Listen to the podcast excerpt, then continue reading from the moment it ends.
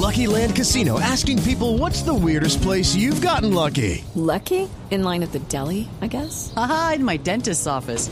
More than once, actually. Do I have to say? Yes, you do. In the car before my kids' PTA meeting. Really? Yes. Excuse me, what's the weirdest place you've gotten lucky? I never win and tell. Well, there you have it. You can get lucky anywhere playing at LuckyLandSlots.com. Play for free right now. Are you feeling lucky? No purchase necessary. Void where prohibited by law. 18 plus. Terms and conditions apply. See website for details.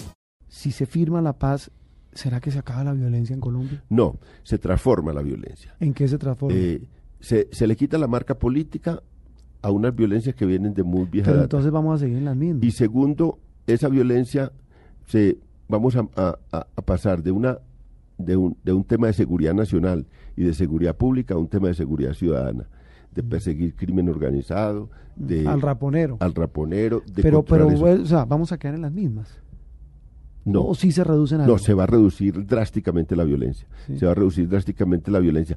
Y depende cómo manejemos el posconflicto. Ya tenemos el, el- el- el- Algunos dicen que es más difícil el posconflicto Sí. que la misma guerra que vivimos. pero ya tenemos el espejo de El Salvador y de. Guatemala. Como tenemos Ah, enseñanzas. las maras. Sí. Entonces se nos vuelven espandillas, ya no son guerrillas. Sí, pero como tenemos ese espejo, nosotros sí debiéramos hacerlo de manera distinta. ¿Y cuál Para- sería para usted una fórmula para, para que esa violencia no se transforme y no cambie simplemente de nombre? Pues está en curso y eso lo, lo están viendo. Hay que hacer una depuración de la fuerza pública, hay que hacer una reforma a la fiscalía profunda para eh, enfrentar los fenómenos de violen- violencia de manera distinta y hay que movilizar. La policía ya lo está haciendo. Mire que hace poco dijo, comenzando el año, el general León Reaño, que la gran prioridad de ellos es el delito que afecta al ciudadano de la calle, no tanto, digamos, fenómenos como Bakerim, que de efecto lo, lo- combaten, pero digamos que su prioridad va a ser eh, el, el robo del celular, el raponazo, el atraco,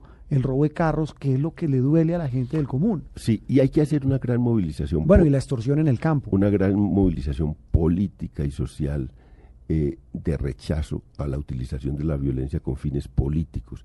Hay que comprometer sobre todo a la dirigencia del país a que no toleren ce- cero tolerancia con la vinculación de la violencia con la política.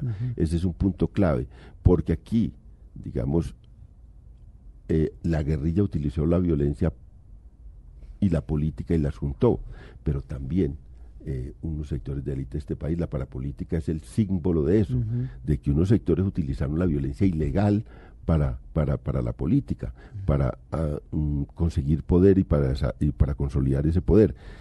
Hay que enviarle un mensaje muy grande a esa sociedad en el momento de, la, de esta transición. Y yo creo que ya, y la esperanza mía es que un sector de la dirigencia del país, eh, sobre todo de la dirigencia bogotana, se ha dado cuenta del monstruo que ayudaron a crear. Eh, y entonces, y están dispuestos a, a- disolverlo. Sí. León, una pregunta ya más de novelería.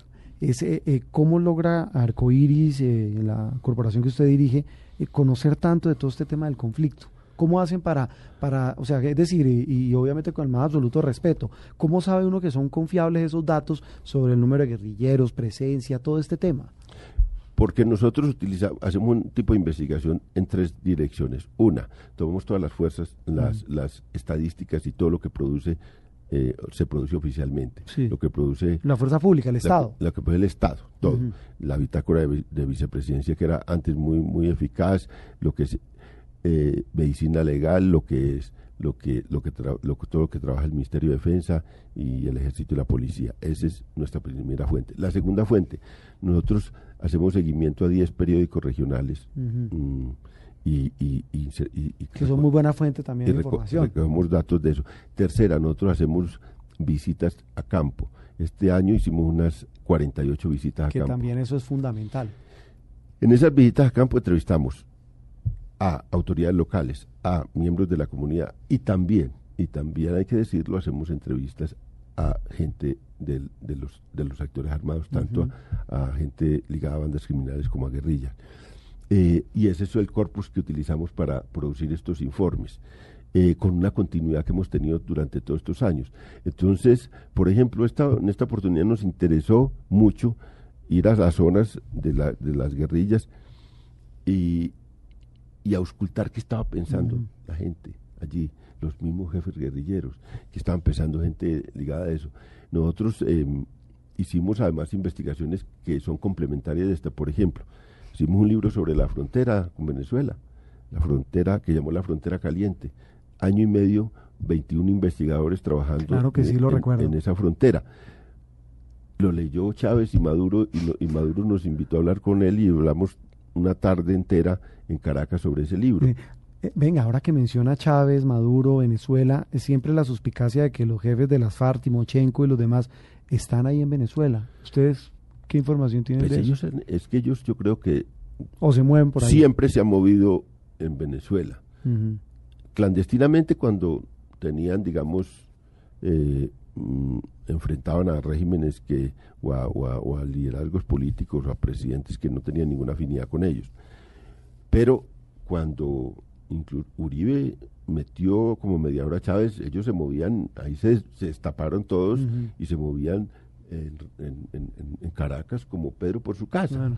Y, se, y, y saltan la frontera y van. ¿Hoy se mueven como Pedro por su casa? Hoy es que las negociaciones de los primeros contactos Se lo- dieron en Venezuela. y a instancias de Chávez. a instancias de Chávez. Bueno, y ahora sin Chávez, ¿qué puede pasar con ese proceso de paz? Porque Maduro y Jagua, ellos dicen, eh, sí, apoyamos el proceso, tenemos coincidencias pues para que en Colombia haya la paz, pero es que Chávez eh, era un símbolo, es decir, lo que representó en tema de proceso de paz en Colombia y la ascendencia sobre la misma guerrilla, pues eh, es absolutamente notorio. Sí, no va a ser lo mismo. Yo en esa conversación con Chávez, que eso fue en abril, en abril del año pasado, eh, eh, fue una conversación larga en la cual pues me interesaba mucho indagar cómo era la actitud del frente a este proceso de paz, porque ya se rumoraba todas las cosas. Me contó, algu- contó algunas cosas ahí de infidencias, que, pero uno veía que estaba muy al tanto de eso y que tenía, digamos, eh, a pie juntillas la línea de Chávez, digamos, para apoyar ese proceso de paz. Con Ahora, una cosa que.